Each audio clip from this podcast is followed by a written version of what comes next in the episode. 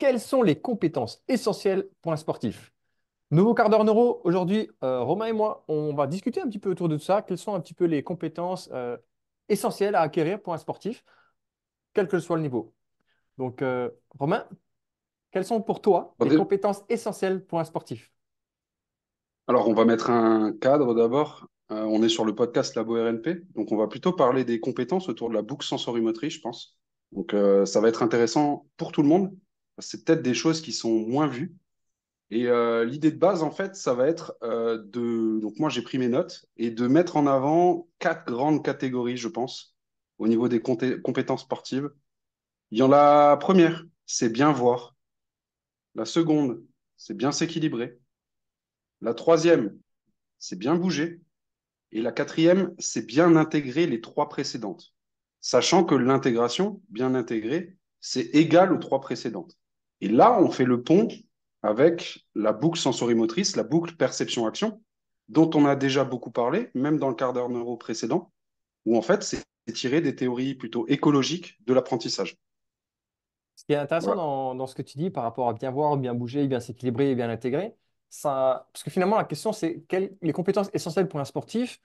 Finalement, on en revient presque même à quelles sont les compétences essentielles pour un être humain qui est en amont du sportif. Il y avait un podcast que j'avais fait avec euh, Olivier Poli. J'avais bien aimé. Et il disait tout le temps qu'en fait, que le sportif, bon, il prenait l'exemple parce qu'il travaille que dans le niveau, que c'est qu'une interaction entre deux pôles, entre le sportif de très haut niveau, l'athlète, et euh, l'humain. Et que quand tu accompagnes quelqu'un, il faut que tu navigues entre ces deux-là et trouver le bon équilibre l'un dans l'autre, finalement. Et j'avais bien aimé. Et finalement, c'est un petit peu la même chose dans, les compétences que tu as évoquées. du moins, moi, ça me parle comme ça, en tout cas. Ah, yes, ouais. Bah, carrément. Bah, Olivier Poli, ça a été un de mes profs à la fac, en master à Nice dans les années, début des années 2010. Sérieux? Donc, voilà. Oh, ça ah va, t'avais des bons profs, hein. T'avais aimé que les miens, quoi. Je dis pas que t'es pas bien, mais lui, je l'ai pas eu, tu vois. Et, et ce qui est intéressant quand on voit euh, les quatre compétences essentielles, quand on parle de la boucle sensorimotrice, c'est le fait de percevoir pour bouger, bouger pour percevoir. Ben, du coup, tu peux faire une sorte de rétro-engineering. Et euh, l'idée, ça va être, est-ce que tu es capable de tester les entrées sensorielles d'un point de vue visuel? D'un point de vue euh, bien bouger, c'est plutôt du côté proprioceptif, somesthésie, et bien s'équilibrer, c'est plutôt du côté vestibulaire. Et ça, ça va te permettre de pointer, euh, et, de pointer et de regarder qu'est-ce qui va possiblement amener des problématiques d'intégration. Donc le quatrième point. Et c'est ça qui est intéressant après derrière. Et euh, c'est super cool là. Moi, il y a un truc qui me vient en tête là. Il y a une personne que j'en suis, un sportif et tout.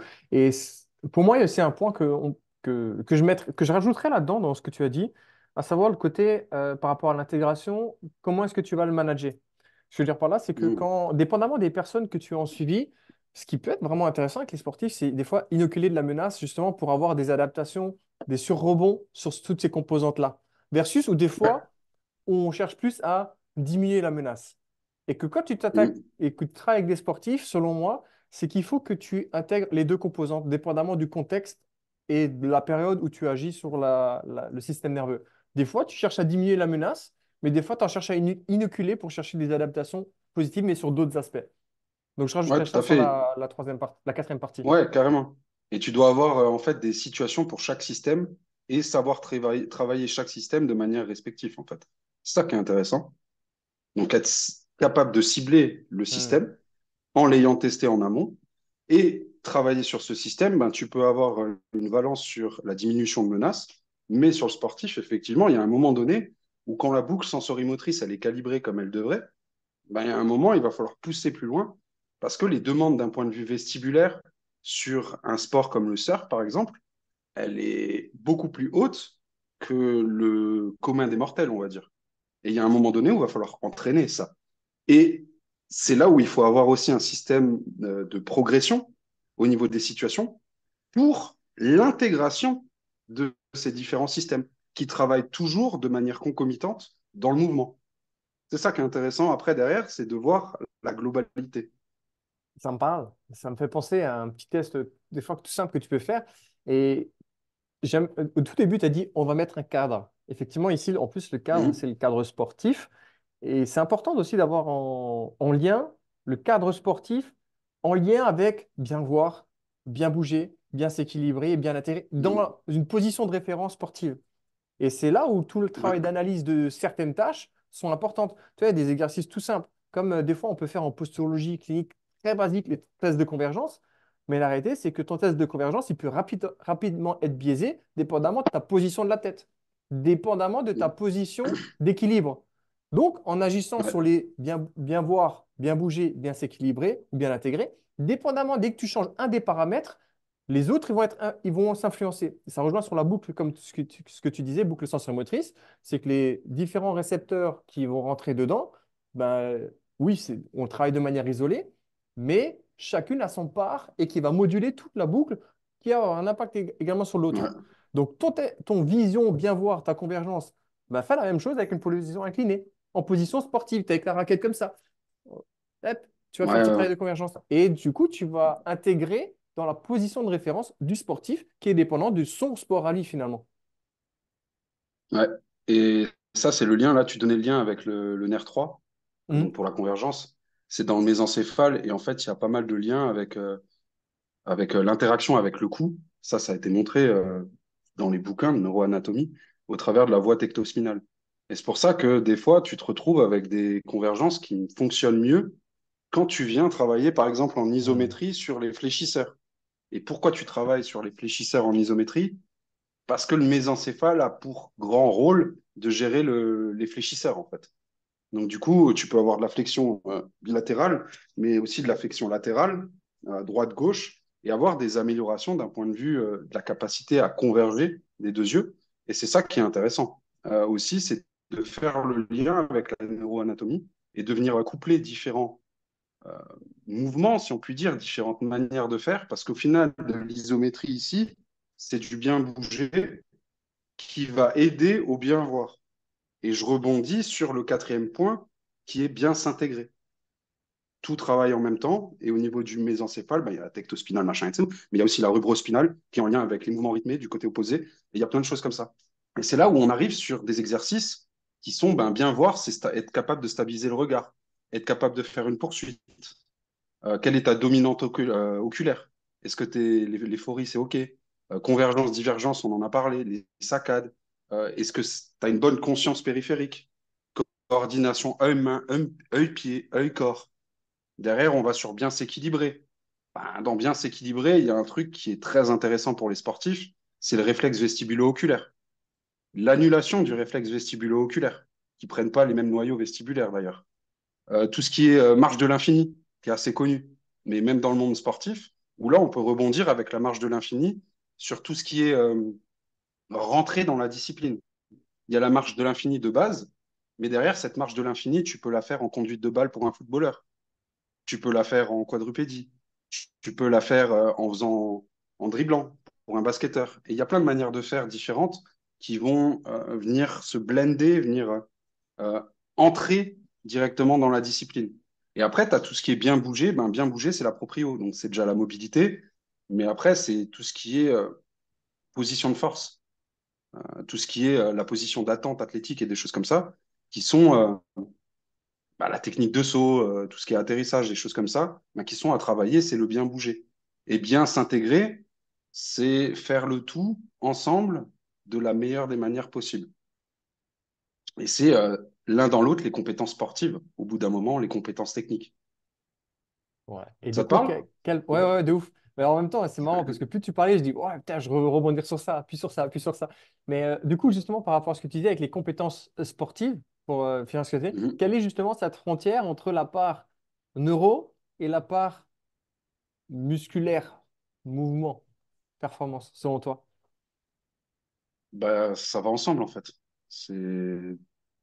Pour moi, tu peux pas les dissocier parce que c'est le cerveau qui contrôle le corps.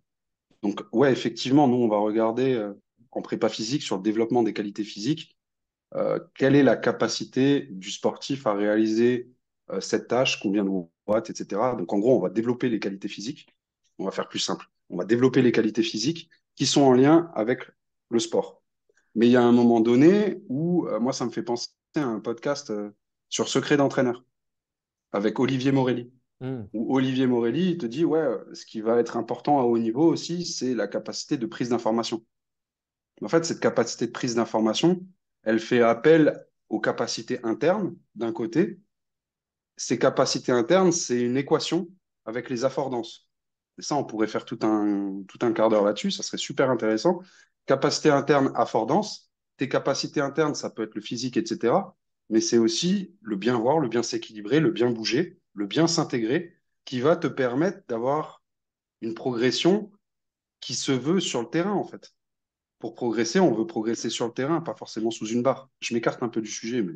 J'écarte, mais c'est pas grave, moi ça me parle. Et on, on a l'habitude de toute façon de partir en cacahuète.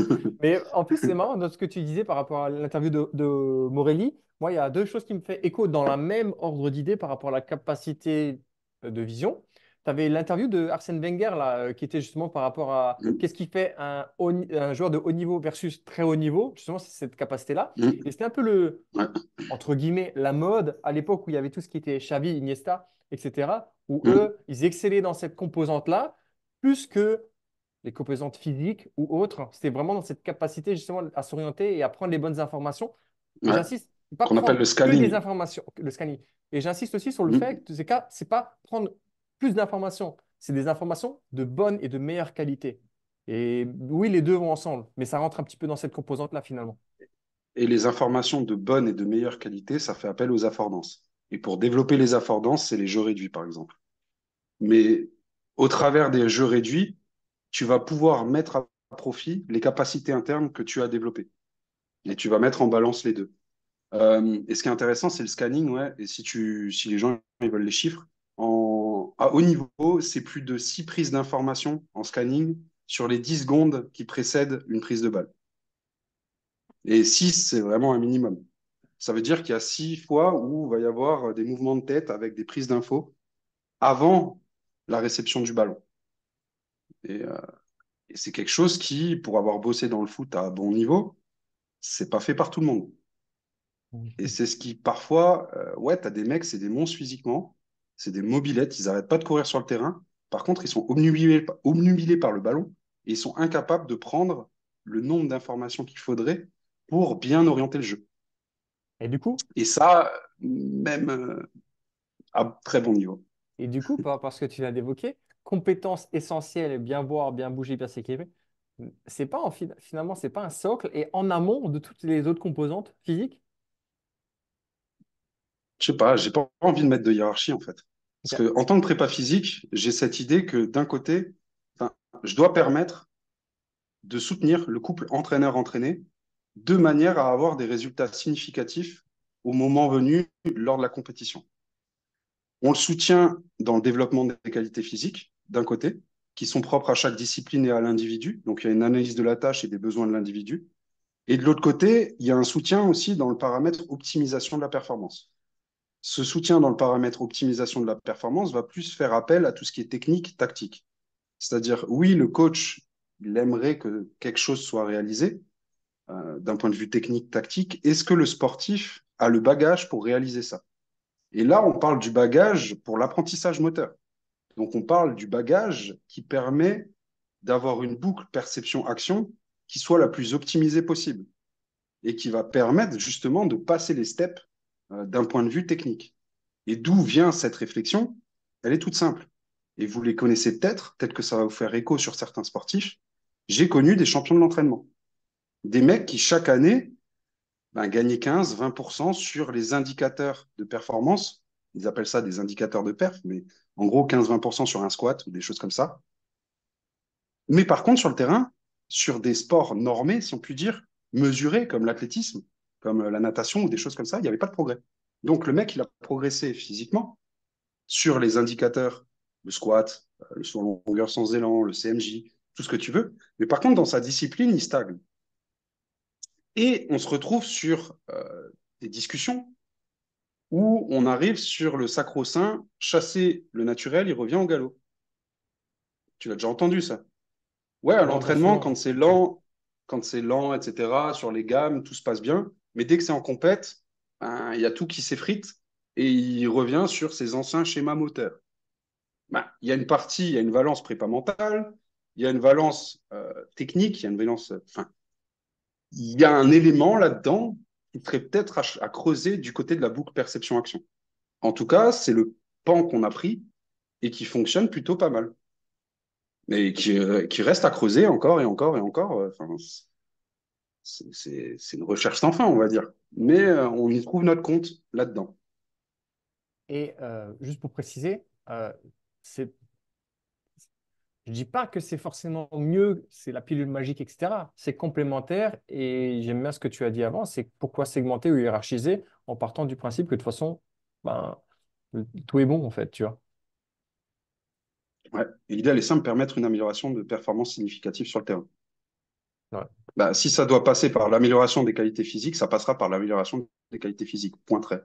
Si ça doit passer pour, par améliorer les perceptions sensorielles de manière à ce que la boucle perception-action soit mieux calibrée, de manière à ce que techniquement, ben, il y a des choses qui se passent et qu'il y ait des, des modulations d'un point de vue technique qui font qu'il va plus loin avec le même physique, les mêmes qualités physiques.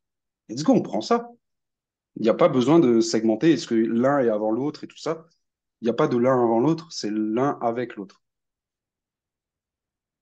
Parfait. Voilà. Ro- Romain, un petit mot de la fin pour conclure sur euh, c'est quoi les compétences essentielles pour un sportif?